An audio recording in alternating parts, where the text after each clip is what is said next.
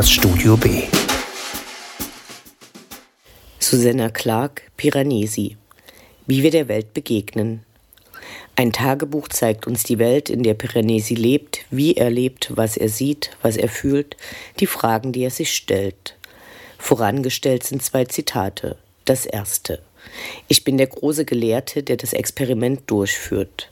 Natürlich brauche ich Versuchspersonen, an denen ich es durchführen kann.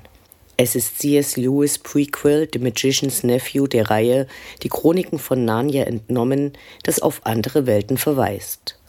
Das zweite Zitat, ungleich länger, wird Lawrence Anseils zugeschrieben, der in einem Interview in The Secret Garden, veröffentlicht im Mai 1976, unter anderem sagt: Man nennt mich Philosoph oder Wissenschaftler oder Anthropologe. Ich bin nichts davon. Ich bin Anamnesiologe, ich erforsche, was vergessen wurde, ich erspüre, was ganz und gar verschwunden ist. Ich arbeite mit Abwesenheiten, mit Lautlosigkeiten, mit merkwürdigen Lücken zwischen Dingen. Eigentlich bin ich mehr Zauberer als alles andere. Lawrence Anseils, der sich mit den vergessenen Dingen beschäftigt, mit Leerstellen, von denen unsere Welt voll bzw. leer ist, wurde nicht vergessen. Nur falls die Frage auftaucht, ob man ihn kennen sollte. Er ist eine Erfindung der Autorin Susanna Clark, vielleicht auch eine Erinnerung, die verloren gegangen ist. Titelheld Piranesi, der ziemlich sicher ist, dass er nicht Piranesi heißt, sich aber nicht erinnern kann, wie er einst genannt wurde, lebt in einer seltsamen Welt. Wir lernen sie durch die detailreichen und präzise formulierten Tagebucheinträge Piranesis kennen, aus denen das Werk besteht. Ein erster Anhaltspunkt, dass Piranesis Welt nicht die unsere ist oder doch zumindest verschieden ist, ist die seltsame Datierung seiner Einträge. Es gibt Tage und Monate, aber das Jahr ist das Jahr, an dem der Albatros in die südwestlichen Hallen kam. Piranesi lebt in einem großen, unendlichen Haus, das aus so vielen Hallen besteht, dass er zwar eine Vielzahl bereist, jedoch in keiner Richtung jedes Ende erreicht hat und das aus drei Ebenen besteht. In der untersten sind tiefe Gewässer, Ozeane, die Ebbe und Flut unterworfen sind. In der obersten funkeln des Nachts die Gestirne und ziehen tagsüber Wolken.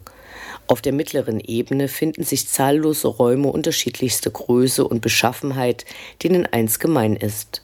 Sie sind von zahllosen Marmorplastiken bevölkert, die unterschiedlichste Formen, Menschen und Fabelwesen zeigen. Einige scheinen neuer zu sein als andere. Sie bilden unterschiedliche Gefühle, Handlungen und Situationen, reale Natursituationen und mystische Begebenheiten ab.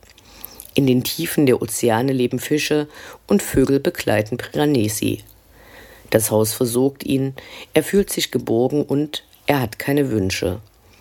Er zeichnet gewissenhaft die Gezeiten auf, um gefährliche Fluten vorherzusagen. Bevor diese kommen, bringt er seine wenigen Habseligkeiten, zu denen seine Aufzeichnungen gehören, in eine Tasche in höhere Gefilde in Sicherheit. Er isst Fisch und nutzt getrockneten Seetang als Feuermaterial. Sein frugaler Lebensstil futtert von ihm Planung und Umsicht. In seinen Aufzeichnungen versucht Piranesi, die Plastiken des Hauses in ihrer Vollständigkeit zu beschreiben, ein Ziel, das unmöglich zu erreichen scheint. Verzweiflung oder Ängste finden sich nicht in seinen Tagebucheintragungen. Zweimal die Woche trifft er sich mit dem anderen, dessen Kleidung Piranesi als elegant beschreibt und den er als ungefähr 20 Jahre älter schätzt. Der andere besitzt Sachen, die sich nicht im Haus finden und schenkt Piranesi ab und zu hilfreiche Dinge wie feste Schuhe und einen Schlafsack. Die Frage nach der Herkunft dieser Dinge kommt Piranesi nicht in den Sinn. Piranesi assistiert, so seine Annahme, dem anderen bei einem andauernden Experiment und unternimmt dafür Reisen in weiter entfernte Räume. Das Ziel des anderen kennt er nicht. Brüche und Spalten in Piranesis zufriedener Existenz erscheinen, wenn er auf Widersprüche stößt.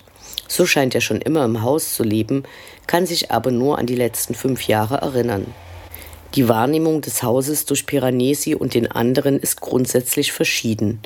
Dem anderen erscheint es als Labyrinth, als potenziell gefährlich, ein Ort, dessen Geheimnisse er mit Hilfe von Piranesi entschlüsseln und dadurch Macht gewinnen will. Ihr erinnert euch, Wissen ist Macht. Während Piranesi sich instinktiv im Haus bewegt und gebogen fühlt, kann der andere das Haus nur durch die Beobachtungen Piranesis verstehen bzw. den Versuch unternehmen, es über ihn zu verstehen. Unsere Zweifel an Piranesis Einschätzungen, die allein durch seine Tagebucheinträge vermittelt werden, nehmen zu. Er erscheint in seinem Urvertrauen und seiner Gelassenheit kindhaft. Seine Zufriedenheit scheint seltsam, wissen wir doch um die Bedeutung zwischenmenschlicher Beziehungen und Erkenntnis, aber wie definieren und bestimmen wir diese? Die Abwesenheit anderer Menschen scheint Piranesi nicht zu berühren oder zu beunruhigen. Auf seinen Wanderungen hat er die Skelette 13 anderer gefunden. Er bringt diese an den von Fluten unerreichbare Höhen und schenkt ihnen Blumen. Die Selbstgenügsamkeit seiner Isolation weckt Erinnerungen an die Zeit unserer Zwangsisolationen. Das Werk wurde jedoch weit vor der Pandemie begonnen. Piranesi zeigt, dass Alleinsein und Einsamkeit sehr unterschiedliche Gefühle sind. Seine Begegnung der Welt des Hauses gegenüber kann für das Ideal der Romantik gelesen werden, dass es der Sinn des Lebens ist, in tiefer Verbindung mit der Natur zu leben, sich bewusst zu sein, Teil eines größeren Ganzen zu sein, neben Tieren, Pflanzen, anstatt sich die Natur untertan zu machen und sich mit ihrer Zerstörung selbst zu zerstören. Beispielhaft für Piranesis Verbundenheit mit der Natur steht seine Begegnung mit dem Albatros, die ihm so wichtig erscheint, dass er das Jahr nach diesem Ereignis benannt hat. Der Albatros ist ein mystischer Vogel, derjenige mit der größten Flügelspannweite, die bis zu 3,50 Meter betragen kann, und er kann mehrere hundert Kilometer durch die Lüfte gleiten, ohne mit den Flügeln zu schlagen. Als Piranesi das erste Mal auf den Albatros trifft, glaubt er eine Vision zu haben, als dieser versucht zu landen. Piranesi handelt, wie er es immer tut. Er umarmt die Natur und ihre Bewohner mit offenen Armen. Beide verlieren ihr Gleichgewicht, erholen sich und Piranesi gibt dem Albatros und seinem Gefährten Seetang, damit sie für ihre Brut ein Nest bauen können. Zunehmend wird unser Protagonist durch seine Aufzeichnungen, Träume, Erinnerungen und Unstimmigkeiten in diesen auf Missverhältnisse zwischen seinen Annahmen über die Welt des Hauses selbst aufmerksam. Später wird sich das Werk von den beschreibenden Tagebucheinträgen zu einem Thriller hin entwickeln, der nach Identität, dem Umgang mit dem Leben und den Lebenden fragt und neben den Gefühlen der vollkommenen Zufriedenheit in den Schatten den Horror der anderen beiläufig und dann gar nicht mehr beiläufig erahnen lässt. Der Name Piranesi verweist auch auf einen Graveur, der eine Serie über imaginierte Gefängnisse schuf. Und er versaute Goethe den Besuch Roms.